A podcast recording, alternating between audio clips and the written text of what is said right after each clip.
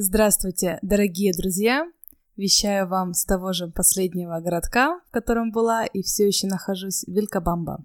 И, как обещала, расскажу больше о Эквадоре и о местном менталитете. Под местным менталитетом я подразумеваю американский в данном случае. Итак, начнем с сим-карт.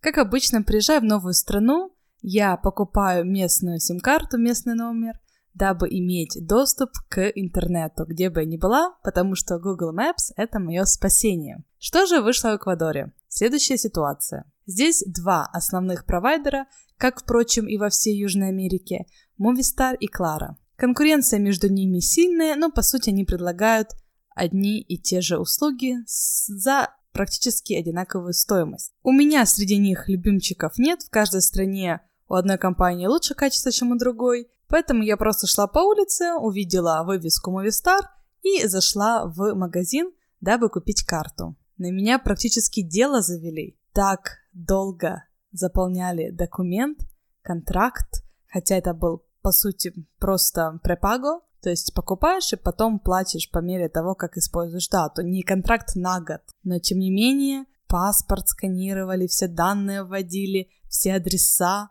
Я прям почувствовала себя как под следствием. Это все делалось полчаса, я бы даже сказала больше, потому что делают медленно, отвлекались два человека. И при этом, когда мне вставили карту в телефон, оказалось, что она не работает.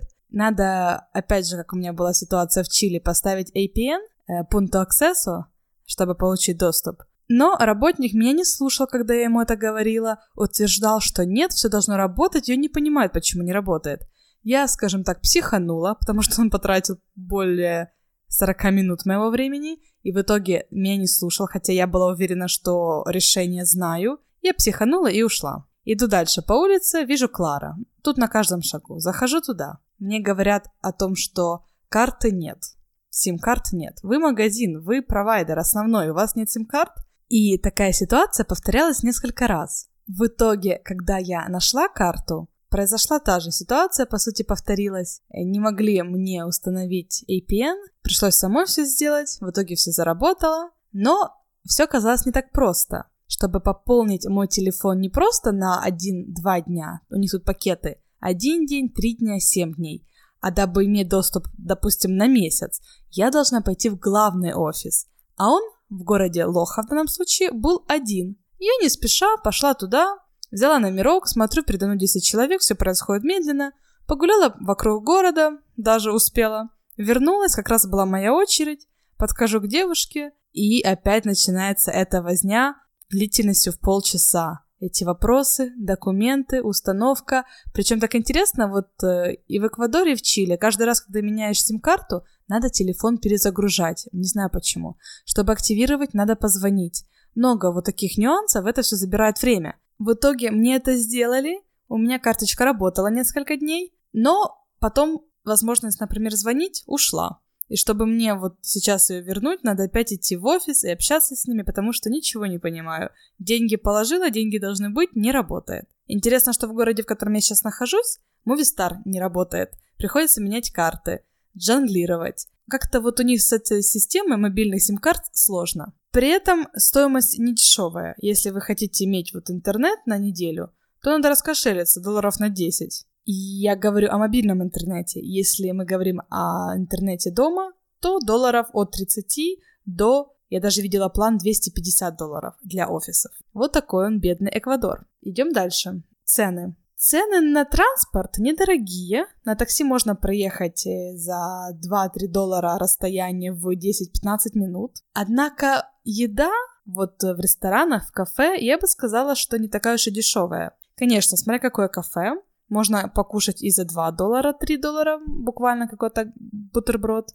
Но если мы говорим о блюде, то это будет стоить долларов 5, а порой даже американские цены 8-9 долларов. Городок, в котором я живу, есть разные места. Тут вот можно найти место за 8-9 долларов блюдо, можно найти за 4-5 долларов. И смузи, например, стоит 3,50.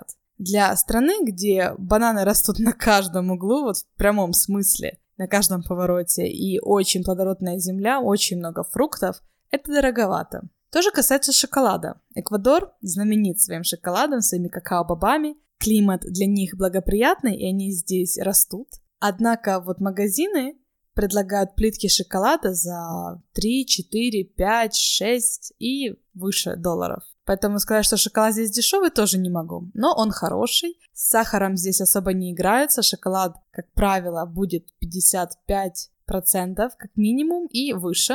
С добавками такими, как зерна кофе, которое здесь тоже растет, и сушеными оранжевыми такими ягодками физалис. Стоит упомянуть, что здесь много экзотичного для нас растет просто так во дворах у людей. Например, дерево авокадо, папайя, манго, маракуя. Просто вот так везде можно увидеть растут, как у нас яблоки. При этом я уже получила знание о том, что если садить, например, тот же ананас, то надо брать молодой ананасик, верхушечку его, и прямо так вот в землю. И он будет расти. По крайней мере, мне так сказали. При этом садить очень хорошо, благоприятно, скажем, влияет. Банан с кофе, они работают с друг другом, но не с платано, а платано это, как известно, овощной банан. Ну, такие вот интересные местные знания. А в основном тут едят а, вот эти платаны, кукурузу и пьют кофе. Когда я была Лоха, как раз были выборы президента. Оказывается, это настолько серьезное событие, что не пойти на него нельзя, если гражданин и резидент Эквадора не идет на выборы, он платит штраф. Причем по эквадорианским меркам немалый. Средняя зарплата здесь, мне говорили, 600-700 долларов в месяц. И при этом, если вы не идете на выбор, то штраф может дойти до 150 долларов за неявку. По-моему, там как-то от 30 до 150 считается. Поэтому не дешевое удовольствие не пойти не проголосовать. Также в эти дни нельзя пить. В супермаркетах не продают алкоголь. И не продают его начиная с пятницы и до 12 часов понедельника. Выборы проходят в воскресенье. Кстати, о супермаркетах. Интересно, у них есть такая услуга. Здесь не только пакуют продукты в пакеты, как это делают в Аргентине и в Чили, но еще и на тележке ваши сумки вывезут с супермаркета на улицу, и если у вас машина, то к машине, если нет, то просто вот так вот вывезут и дадут вам эти пакеты в руки. Такая услуга. Как и говорила, сейчас я нахожусь в Вилькабамбо, и делать здесь практически нечего. Я имею в виду туристу, никаких туристических достопримечательностей и активностей. Единственное, что верховая езда. Это я еще не делала, но уже видела здесь коней, лошадей очень ухоженные и красивые, что было приятно видеть, не замученное животное. Также, чтобы как-то скоротать свои будни и увидеть что-то новое здесь, кроме красивых гор, я поехала в коммуну, где живут по-нашему хиппи, по их творческие люди. Коммуна представляет собой закрытое общество, где проживают люди искусства, в основном художники, и есть даже семьями с маленькими-маленькими детьми. Я так понимаю, что они были даже рождены в этой коммуне. Живут они в домах, которые строили сами, эко-дома, используя то, что дает природа, древесину и листья пальмы. Но дома при этом симпатичные. Я фотографии выставлю, жить можно, и к тому же еще и разрисованные. Все у них там эко, все материалы, туалет. Интересно было увидеть. При этом, опять же, вокруг растут манго и папайя. Это то, чем они питаются. Конечно же, они все вегетарианцы, не едят мясо, живут только на овощах и рисе. Есть у них теплица, где они выращивают спирулина. Это так называемый суперфуд.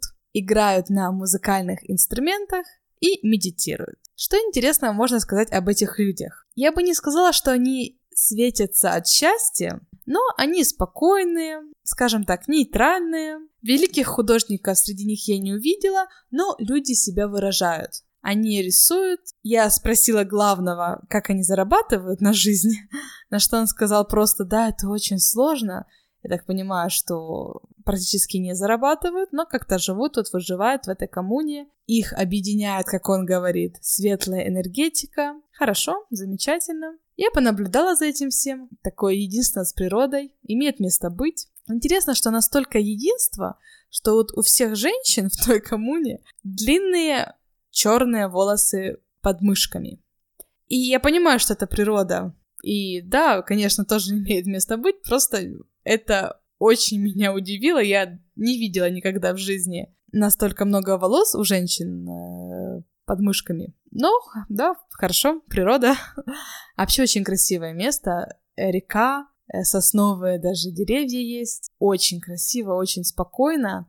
И если приехать туда с Airbnb, потому что они сдают э, домики, стоимость ночевки составляет 19 э, долларов, что по меркам Эквадора недорого. Вполне доступно, и условия, поверьте мне, вполне пригодны для полноценной жизни. У них даже Wi-Fi есть, так что не все так уж и плохо. Когда вспоминала о спирулине, еще хочется отметить, что здесь люди помешаны на здоровом питании. Причем до такой степени, что в местных группах э, Фейсбука, здесь у этого города есть две группы, есть такие сообщения. Где я могу купить белый сахар, рафинированный? К примеру, так как здесь вокруг только будет вам сахар э, из канья, коричневый, а то и вообще заменят панелой или медом. Или может быть такое сообщение. Сегодня мы готовим там торт без муки, без яиц, э, веганский, приходите, давайте все вместе приготовим и съедим. И так и тут и проходят будни. В основном вот народ этим и занимается. Здесь есть одна женщина с Великобритании. Она зарабатывает тем, она зарабатывает, кстати. Я не знаю, как тут люди зарабатывают. Вот эта женщина зарабатывает тем, что она делает веганский шоколад. Шоколад, я так понимаю, без молочных продуктов. Э, вкусный, но не настолько, чтобы стоить маленькая конфетка стоит 50 центов, и коробочка там стоит 3 доллара, куда будет э, входить э, 7 конфеток маленьких. Вот. И она жила раньше в Австралии, где работала в кафе-ресторане, если не ошибаюсь, практически 10 лет, а потом ей отказали в визе. Женщине с Великобритании, которая жила в Австралии так долго, отказали в визе. Интересная история. И сейчас она живет здесь, ей все нравится. И ходит с улыбочкой, так с корзиночкой, как красная шапочка. С корзинкой ходит ко всем и говорит, вот у меня шоколадка есть. Ей уже 50, этим она зарабатывает. Другие местные художники, творческие личности, я не знаю, чем они зарабатывают. Они играют на музыкальных инструментах, они продают бижутерию, много бижутерии разной, бисерной, но это все копейки. Э, также есть здесь э, семья американцев, муж, жена и маленький ребенок, который зарабатывает тем, что делают батончики э, с фиников, с овсяных хлопьев, ну, такие вот полезные батончики, доллар если у них покупать напрямую, доллар 25, если покупать в магазинах, все все знают, все все все цены тут прозрачны, потому что буквально выбора нет. Или есть девушка, тоже американка, которая здесь делает гранолу, например. Вот она специализируется на граноле, только она ее делает, только у нее покупают. Других, другим нельзя. Есть женщина, которая делает шампуни, к примеру, да, э, без всяких добавок химических, только с кокоса и там еще а, маслом авокадо, такие все, да, у нас супер полезные, супер правильные. И при этом они счастливы, и вот так и живут. То есть, с одной стороны, можно подумать, что это такой как маленький райский уголок, где люди зарабатывают тем, что создают вот такие необходимые э, вещи, да, можно сказать, что необходимое, можно сказать, что для меня, например, большинство не считается необходимым, но активно идет торговля, так как все живут. И опять же, все-таки скажу, что цены американские. Вот даже бутылочка шампуня, там 300 мл максимум, будет стоить 9 долларов 50 центов. Да, я понимаю, что эко полезное, но здесь все эко. Здесь найти что-то не эко надо постараться. Люди помешаны на органике. Что же делают тут приезжие? Вот они покупают эти товары и сидят в кафе и общаются. Есть разные коммуны. Смотря где какое кафе, там будет определенный контингент людей. Постарше, помоложе, но сплетничать будут везде и обо всем. В основном сюда приезжают уже семьями и обустраиваются таким образом. Покупают небольшой участок земли за городом и быстренько строят какой-то маленький домик недорогой, проводят туда буквально воду, электричество, это все обходится там несколько тысяч долларов, и так и живут, и растят детей. Здесь очень много детей. Есть, кстати, школа, я удивилась, и увидела очень много школьников в форме, я говорю о местных эквадорианцах, но их немного, все-таки приезжих здесь намного больше. И зная английский язык, здесь можно легко прожить всю жизнь, потому что в основном здесь говорят на этом языке. Но при этом местные, когда ты с ними говоришь и спрашиваешь их что-то, они говорят, нет, мы не говорим.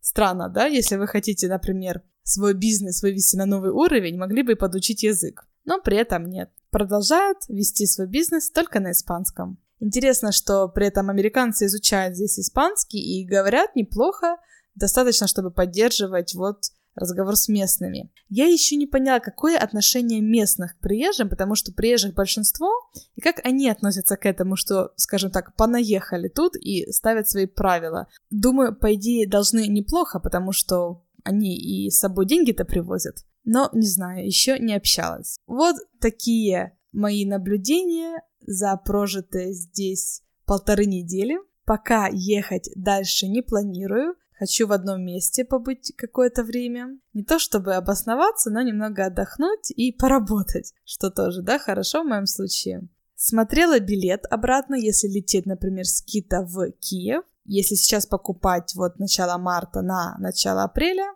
то стоимость будет около 780 долларов. И это будет с Лоха, не со столицы, и уже прям до Киева, что очень удобно. А если бы лететь со столицы с Кита, то на 70 долларов дешевле. За 700 долларов можно долететь с Эквадора в Украину, одним словом. На этом с вами прощаюсь и до новых встреч!